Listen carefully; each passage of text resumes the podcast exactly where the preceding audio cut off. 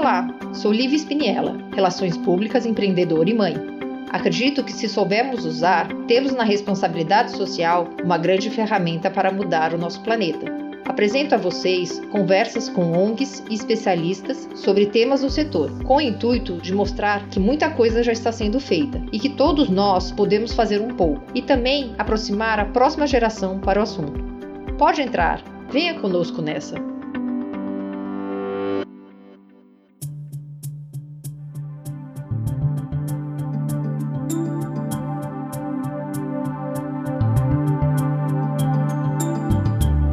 Ouvintes do podcast Descobrindo a Responsabilidade. Hoje vamos fazer uma análise do que foi a segunda temporada Casos de Sucesso e Inspirações. Começamos com Hospital de Amor, alguém que já está virando um parceiro nosso. Conversamos com a Larissa, que contou pra gente da arrecadação com as lives sertanejas e o que representou isso nesse momento de pandemia. Depois falamos com Engenheiros Sem Fronteiras, e a importância da gestão estratégica e como que eles se tornaram uma nova ONG aqui no Brasil. Depois fomos para Mães pela Diversidade e o caso todo mundo conhece uma criança LGBT.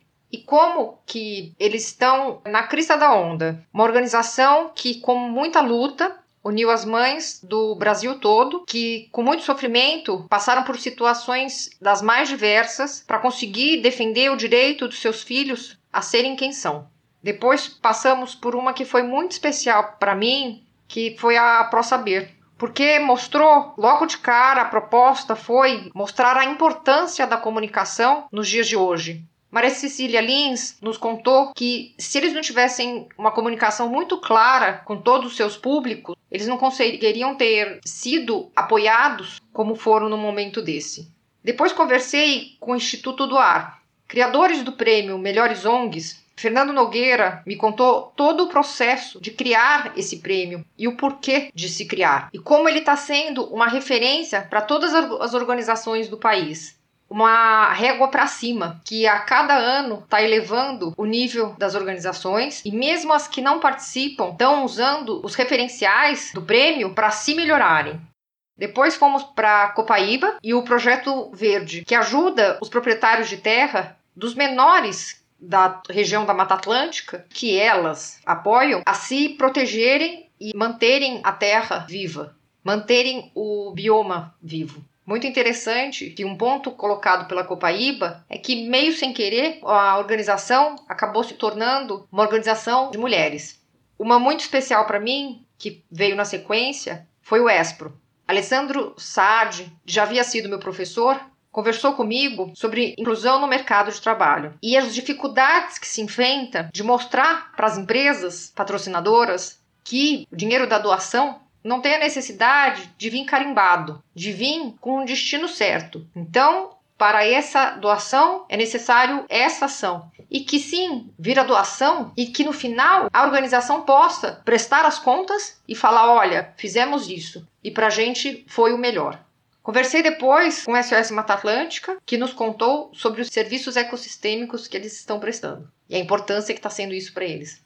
Outra muito bacana foi o SAS Brasil, uma organização que segue o Rally dos Sertões. E como eles mesmos falam, faz o Brasil profundo. E uma e algo que mudou muito esse ano foi a possibilidade que eles tiveram de implementar a telemedicina. E quanto que isso ajudou a milhares de brasileiros que não tinham acesso a medicina nenhuma e que num ano de pandemia como esse não iam ter.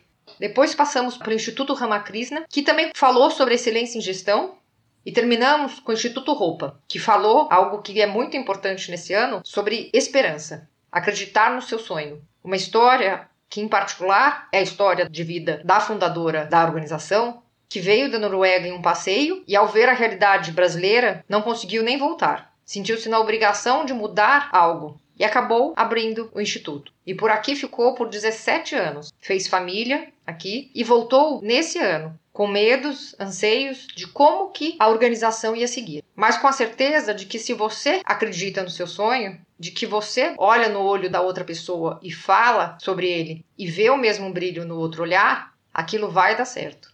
Esses foram os 11 casos que contamos nessa segunda temporada. Dou especial destaque, primeiro, para a Pro Saber, uma organização em Paraisópolis que é conhecida pela sua biblioteca, uma das mais impecáveis dentro do terceiro setor. Mas que de cara não quis falar sobre isso. Quis falar sobre comunicação, pois entende que se você não tiver a transparência no que você vai falar e como falar, o desespero bate e você nem sabe como vai ser recebida a informação do outro lado. Então, assim que a pandemia chegou, eles fecharam tudo, entenderam o que estava acontecendo e conseguiram explicar para todos os seus públicos, tanto as empresas doadoras quanto as famílias frequentadoras. Olha, vamos fazer isso, vamos fazer aquilo, e todos foram capazes de entender, de passar seus medos, no caso das famílias e também no caso das empresas, e tudo seguir dentro da tranquilidade possível quando estamos falando numa pandemia. Destaco também o ESPRO, você conseguir fazer um trabalho dentro de uma ONG tão grande e falando de algo tão importante como a inclusão de jovens para o primeiro emprego é algo muito diferenciado. E querer mostrar para essas empresas doadoras que se o dinheiro já vem com o destino certo, não é o melhor caminho para eles. É uma mudança difícil se fazer, porque mexe com a mentalidade da empresa doadora, mas que se for alcançada, será um grande avanço para as organizações. Destaco também o SAS 4x4 conseguir ter o engajamento que eles tiveram em um ano como esse é muito especial. E como comentou o coordenador voluntário da organização, se eles conseguiram fazer a telemedicina ir tão longe, por que essa não poderia ser uma política pública? E por último, Instituto Roupa. Num ano como esse, acreditar no sonho e acreditar que a mudança vai chegar é muito importante. E assim encerramos a segunda temporada. Casos de sucesso, como esses, certamente existem muitos, e deixamos como inspirações para as outras organizações se pautarem. O Descobrindo a Responsabilidade encerra seu ano por aqui. Agradece os ouvintes. Ano que vem retornamos com a terceira temporada falando de empreendedorismo social. Então sairemos do terceiro setor para ir ao que todos chamam de dois e meio. Explicaremos também as diferenças do que é um do que é o outro. Afinal, para muitos ainda não há diferenças. Boas festas a todos, muito obrigada pela companhia.